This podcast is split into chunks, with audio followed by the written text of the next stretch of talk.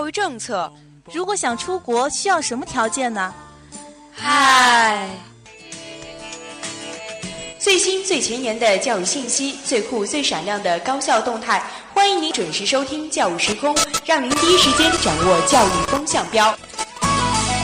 就是它了。I wanna be a billionaire, so fucking bad. Buy all of the things I never had.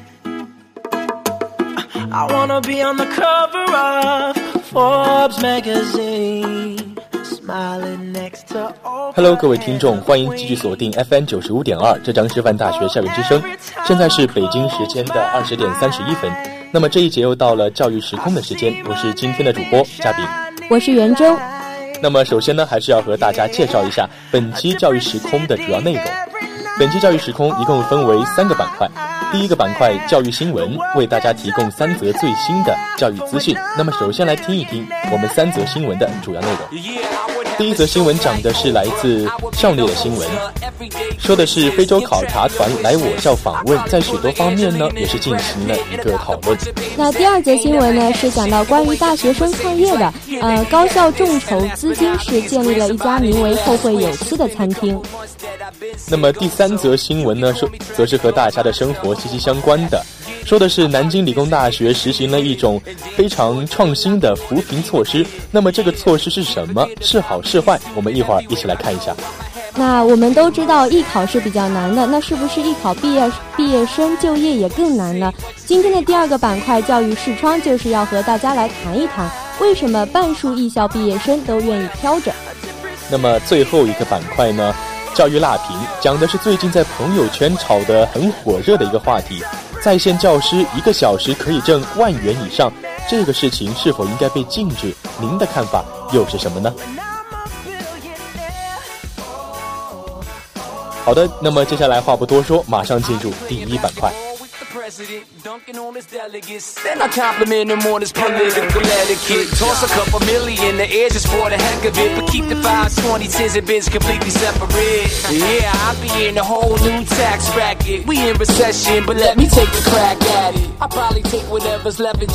第一板块教育新闻第一条资讯博茨瓦纳酋长院主席胡索哈罗伯。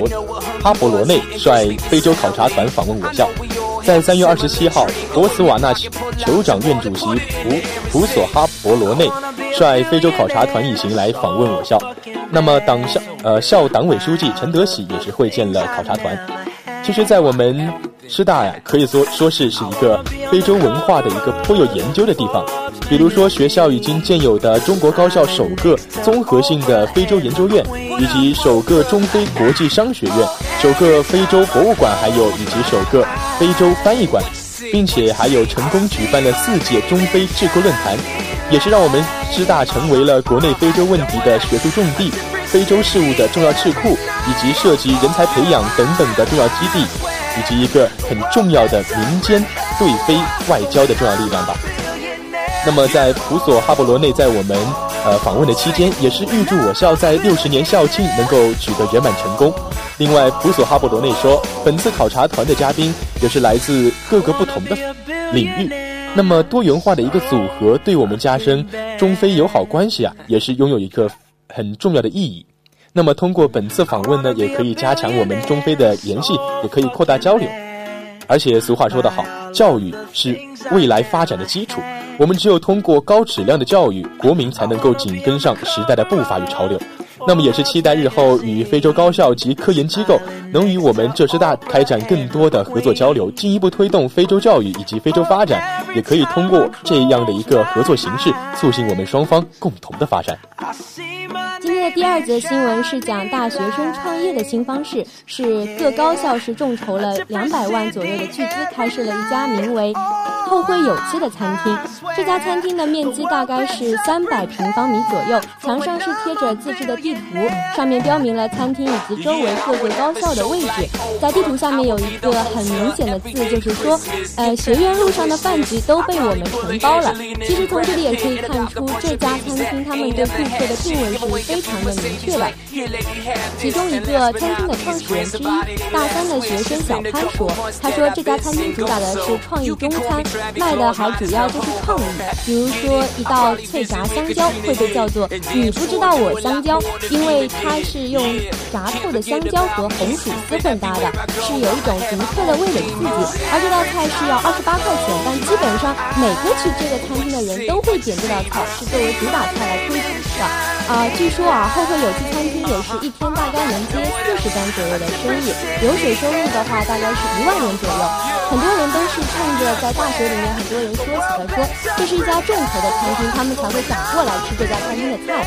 嗯，其实最后的话，我们可能比较关注的就是这家餐厅的分红到底是怎么进行的呢？其实，呃，小潘表示的话，他们也会与每一位参与众筹的同学都是签订合同，然后合同中也会明确的说他们参与分红的形式啊、金额啊、保障措施等等。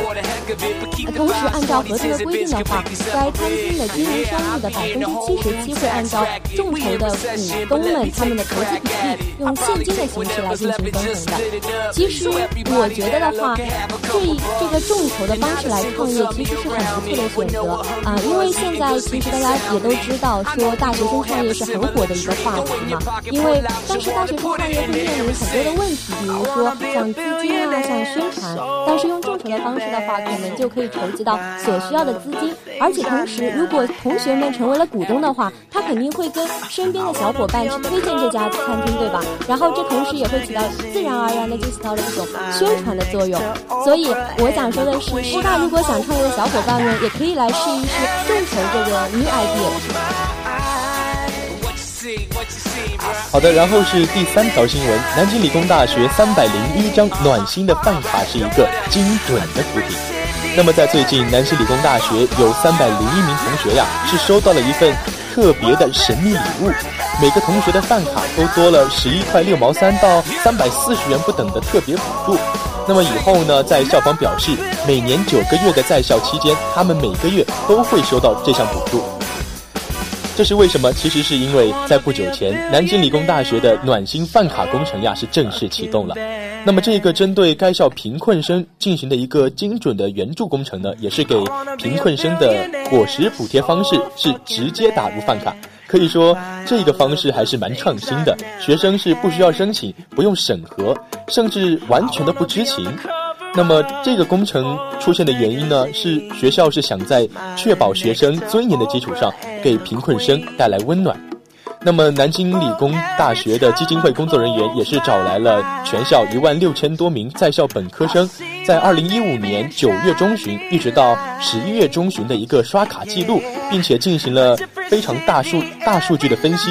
以此呢，对学生在食堂就餐支出的情况是进行了一个呃三个月的调查，最终是获得了七块钱基本能够吃饱的一个结论，并且按照一个月在食堂吃六十餐的最低标准来算来算，划定每个月四百二十元的消费记录的标准。他们说，我们是不需要学生提供个人申请，不需要审核，也不需要根据学生的成绩或者是综合表现来判断他是否有资格接受援助，但是呢。他也觉得这是一个非常中立的标准，标准一个评判的标准吧。但是嘉宾觉得这个问题还是有一些偏颇的吧。学校的工作人员是不是应该思考一下，对于那些不经常在食堂吃饭的同学，但是他们却经常点外卖吃，也也会很容易达到这样一个贫困标准。那么当然呢，我们是无法在贫困生资助这件事情上做到一个绝对的公正或者公平的吧。但是我们也不能盲目的。就根据食堂消费来作为一个贫困的标准，我们是不是可以选择一个更加呃合理公正的一个方式来进行一个评判呢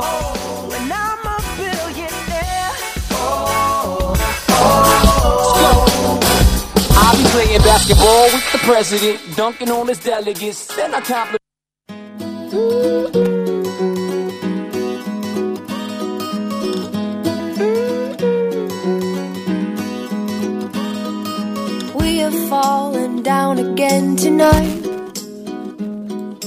In this world of 前段时间微信上也是推送了很多条关于艺考的信息啊。那今年的艺考也是在刚刚就是结束了，刚刚最近这几天嘛。然后像北影啊、中戏啊，或者是上戏这些热门的学校的话，报考的人数还是非常的多，也是相较于往年那些报考人数是创了新高的。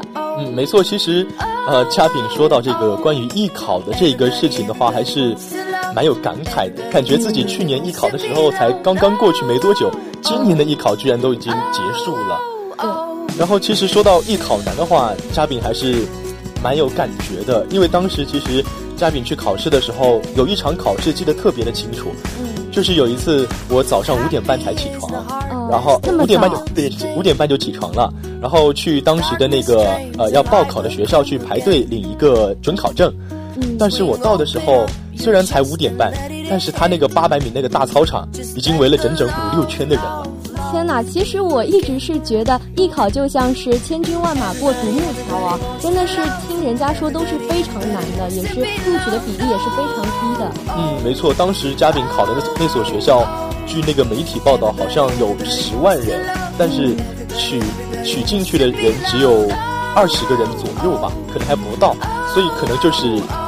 两万比一的一个比例，嗯，其实也是非常讽刺的，就是也有人说，就是艺考毕业生的话，其实呃就业并不是很容易，就也是比较困难的。所以今天的第二个板块教育视窗呢，我们就要和大家来谈一谈，就是为何半数艺校毕业生更愿意飘着呢？其实嘉宾，我也想问你一个问题，就是说，你觉得飘着就是代表一定就是就业难难吗？嗯，其实嘉宾作为一个呃。就是有艺考这样一个经历的来说吧，我觉得关于艺考这个事情，呃，会去艺考的人，很多人都是心中存在着一定的那种向往的、向往艺术的一颗心吧。可能他们在飘着的时候，更多想的是去寻找一个机会，或者不愿意不不是只愿意在一个工作的环境下去安安稳稳的生活，而是希望可以得到更好的一个发展的空间，去寻找一个机会。可能他们想当个。明星啊，或者说是当一个大导演，都是有可能的。所以我觉得可能飘着是为了机遇，而不是因为就业太难吧。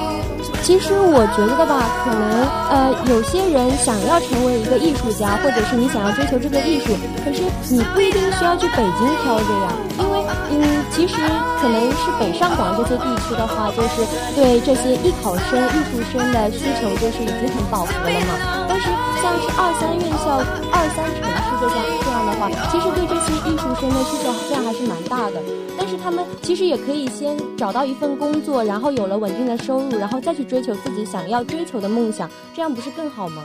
嗯，那这可能就是一些艺考生的一个呃市场或者是他自己心态的问题吧。嗯，其实呃，就之前那个上戏学院的那个党总支书记，他表示说，呃，现在有很多的艺考的毕业生。都想着说是在就业上，一般要往北上广去选，呃，往高处高处走是对，可能是不是觉得北上广比较高大上的感觉吧？但是所以说他们就不会去选择那种二三线的城市。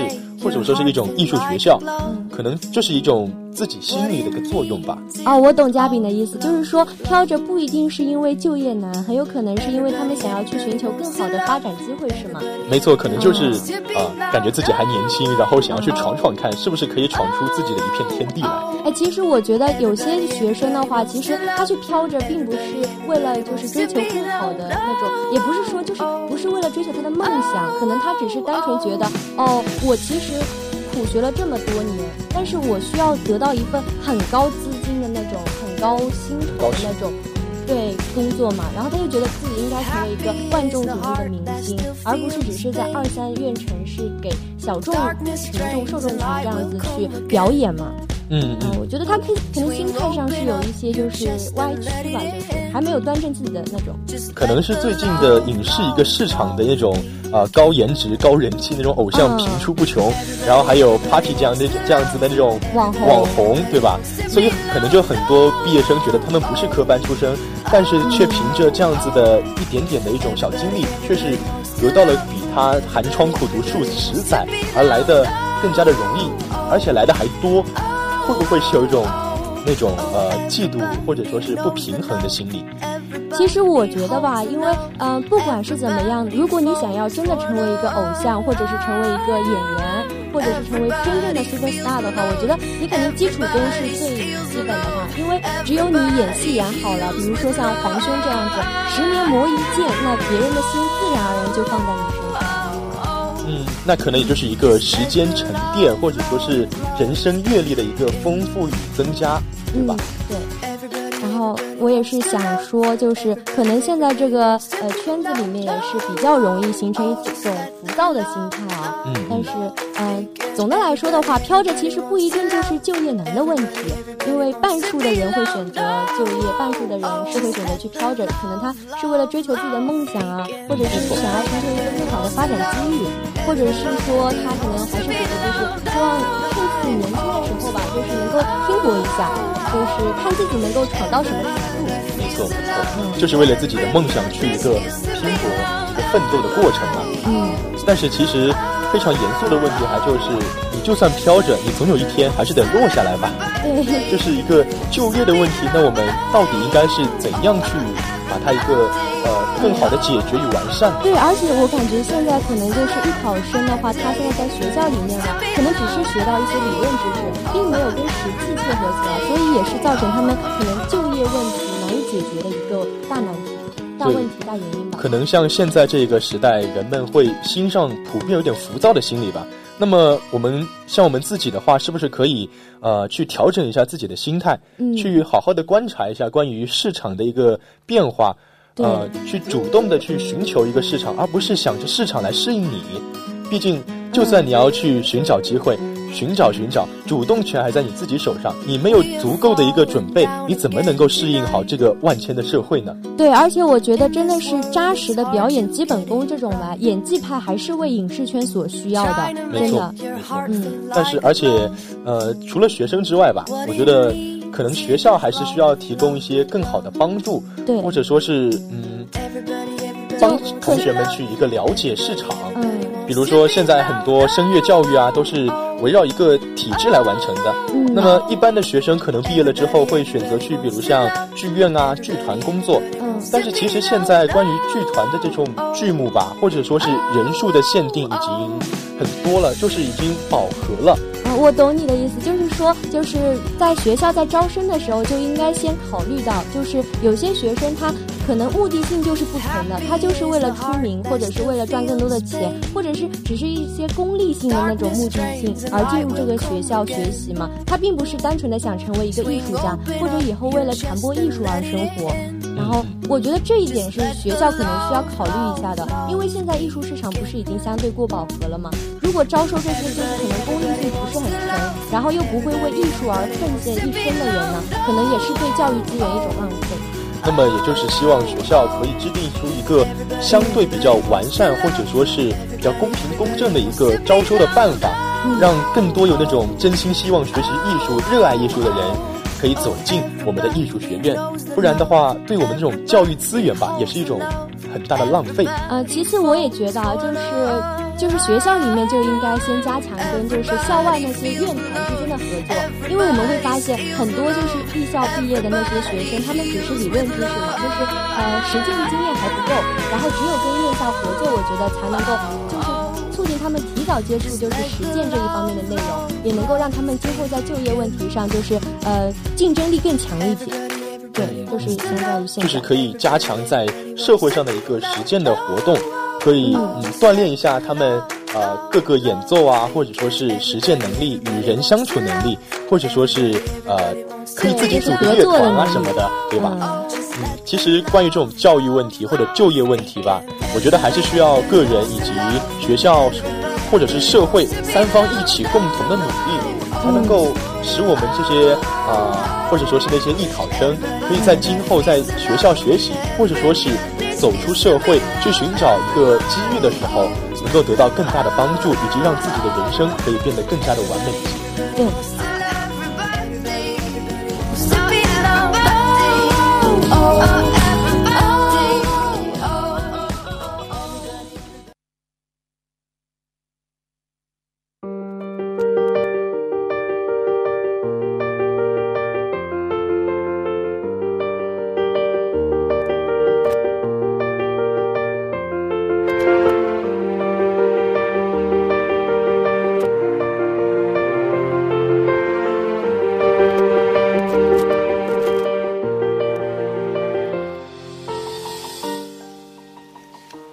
其实最近嘉宾在刷朋友圈的时候，总是就能看到一条新闻，一个在线的教师一小时就可以赚上几万块钱，然后下面就是各种喷子在呃在控诉这种人民教师是不是太过于圈钱了呢？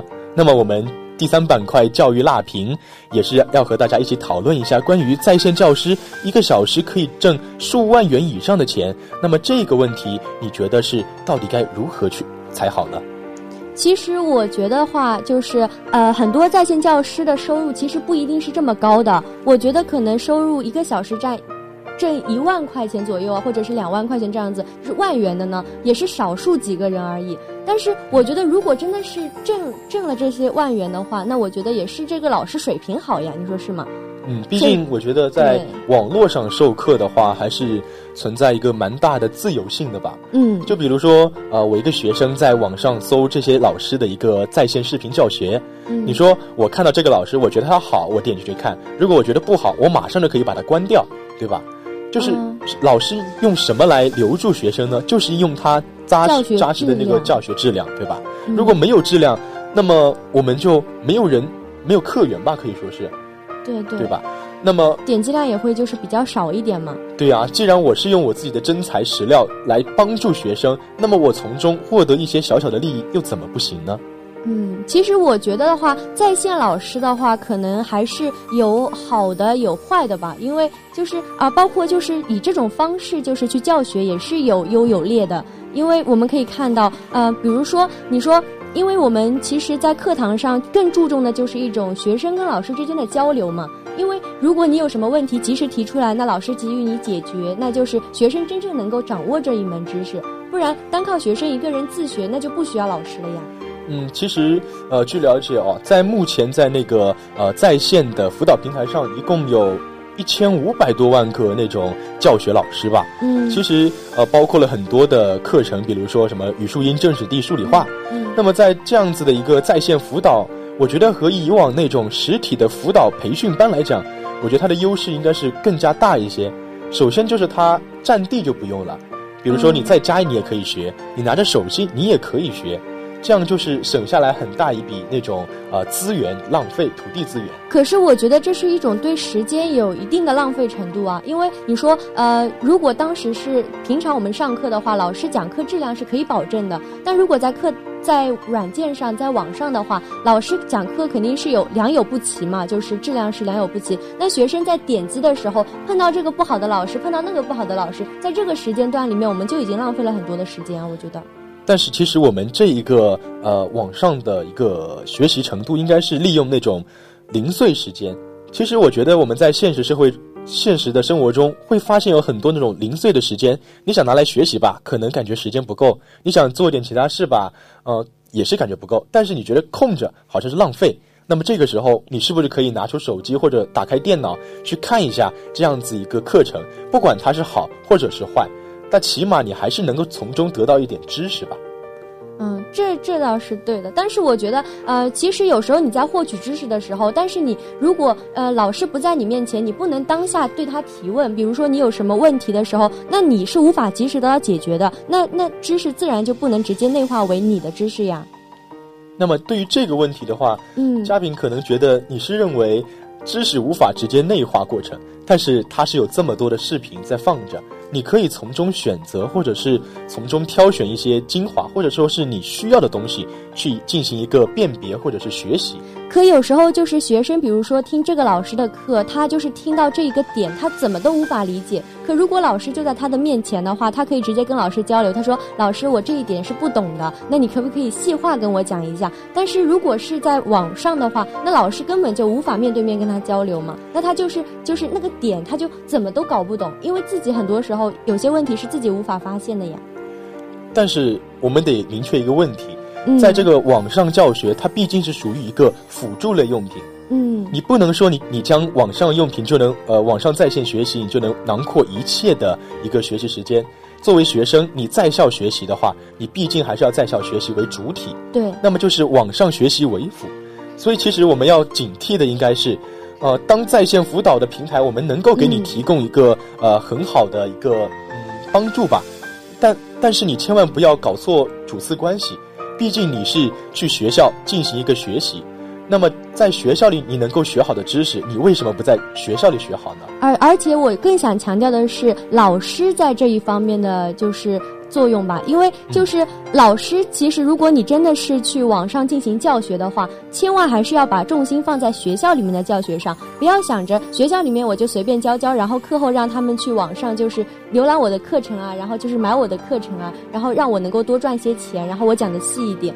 那我觉得学老师还是要把重心放在学校里面的教课堂教学上，就是嗯，其实总而言之的话，就是嗯呃，我们现在对待这种在线辅导这样子的一个新事物吧，呃，最好还是不要一棍子打死了吧。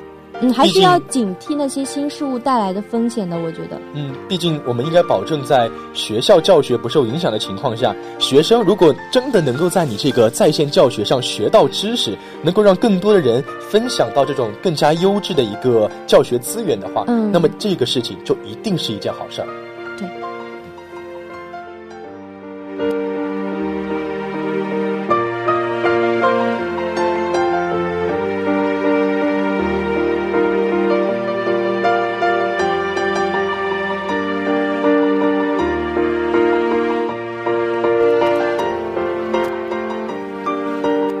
的，那么时间不知不觉也到了二十点五十七分了。那么这一节的教育时空也是要和大家说再见了。那么我们还是来回顾一下我们本期教育时空的主要内容。首先是第一板块的教育新闻，为大家提供了三则最新的教育资讯。第一则新闻，非洲考察团访问我校，并在许多方面进行了讨论。第二条资讯是高校众筹创餐厅，后会有期。最后一条资讯是南京理工大学三百零一张暖心饭卡精准扶贫，你觉得应该怎么样呢？第二个板块教育视窗是讲到艺考难，就业是否更难？半数艺小时艺校毕业生为何愿意挑着？最后第三板块教育辣评，在线教师一小时挣数万元，我们对在线辅导这样的新事物，还是应该有一定的自己的辨别能力的。好，今天的教育时空到这里就结束了。我是今天的主播袁征，我是嘉宾，拜拜。拜拜。